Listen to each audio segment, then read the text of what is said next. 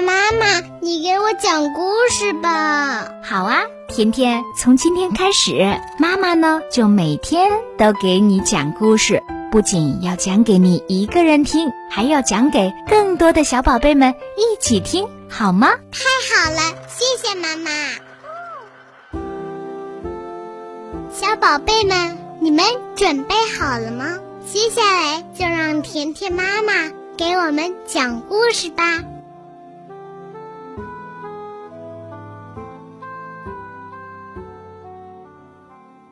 嗨，亲爱的小宝贝们，大家好！欢迎你收听今天的甜甜妈妈讲故事，我是甜甜妈妈。下面我要给小宝贝们讲的这个故事，名字叫做《蓝星星的网兜》。大家准备好了吗？我们一起来听吧。《蓝星星的网兜》，作者张秋生。从前有只小猴叫蓝星星，因为它太爱蓝天上的小星星了。夜晚，暗蓝色的天空中，小星星一闪一闪的，多可爱呀！小猴连做梦都想和蓝天上的一颗小星星做朋友。有一天，他独自坐在一棵大树上看星星的时候，突然看见一颗闪亮的流星从空中划过，一直飞到了远方。他想：小星星会飞到我的身边来吗？从此，小猴蓝星星。就把更多的时间都花在看星星上，他每晚都坐在树上看着天空。后来，蓝星星还为自己做了一个大大的网兜，网兜安上了一根长长的柄。他想啊，要是哪天星星落在我的身边，我就用网兜来兜住它，那样小星星。就属于我了。有一天，正当蓝星星坐在树上等着小星星来到的时候，树下有只熊在叫它。这是蓝星星以前的朋友小黑熊。蓝星星整天梦想着小星星，早把小黑熊给忘了。可是小黑熊没有忘记蓝星星。那天，他从树林里采来一只大大的桃子，舍不得吃，就来找好朋友蓝星星。小黑熊在树下大声喊：“小猴蓝星星，我们都想你呢，你快下来吧，我们一起玩儿。”不，我在等小星星呢。小猴看也没看树下，可是小黑熊还是大声的喊。蓝星星，我送给你一个大桃子，你接着。小猴这才看清楚小黑熊。小黑熊从树下扔上来一只大桃子，蓝猩猩一伸手就接住了。桃子大大的，好香甜呀！小猴好久没有吃到这样的桃子了。它捧着桃子，闻了又闻，可是它舍不得吃。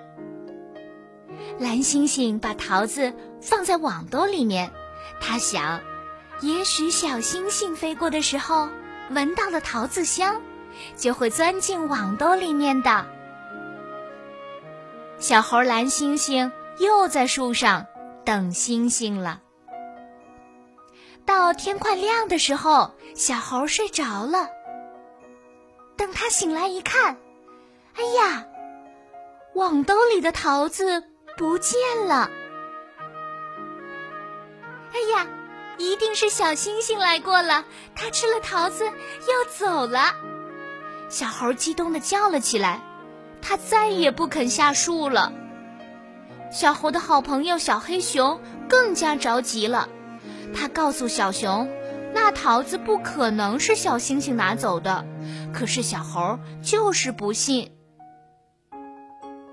又过了一天，小猴蓝星星在树上坐着坐着，又睡着了。等他醒来时，发现网兜里沉沉的。哎呀，是小星星躲在里面吗？蓝星星飞快地来到树下，他朝网兜里一瞧，里面没有小星星，却有着两只又大又熟的桃子。桃子边上还有一封信，肯定是小星星给我来信了。蓝星星急忙打开信，念了起来：“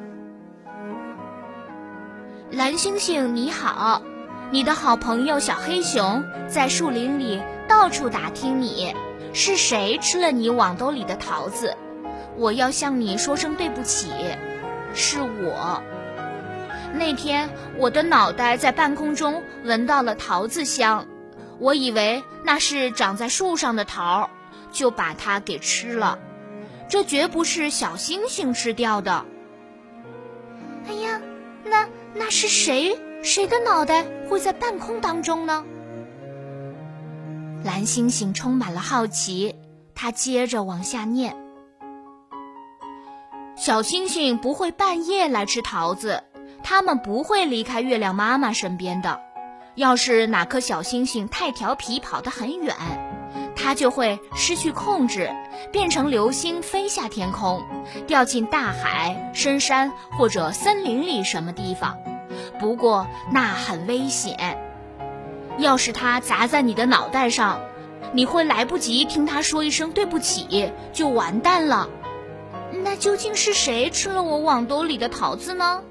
蓝星星急着往下念：“是你的朋友，有着长长脖子的长颈鹿啊。”蓝猩猩抬头一看，他的朋友长颈鹿的脑袋正在半空中瞧着他笑呢。哦，原来自己网兜里的两只大桃子是长颈鹿采来陪他的。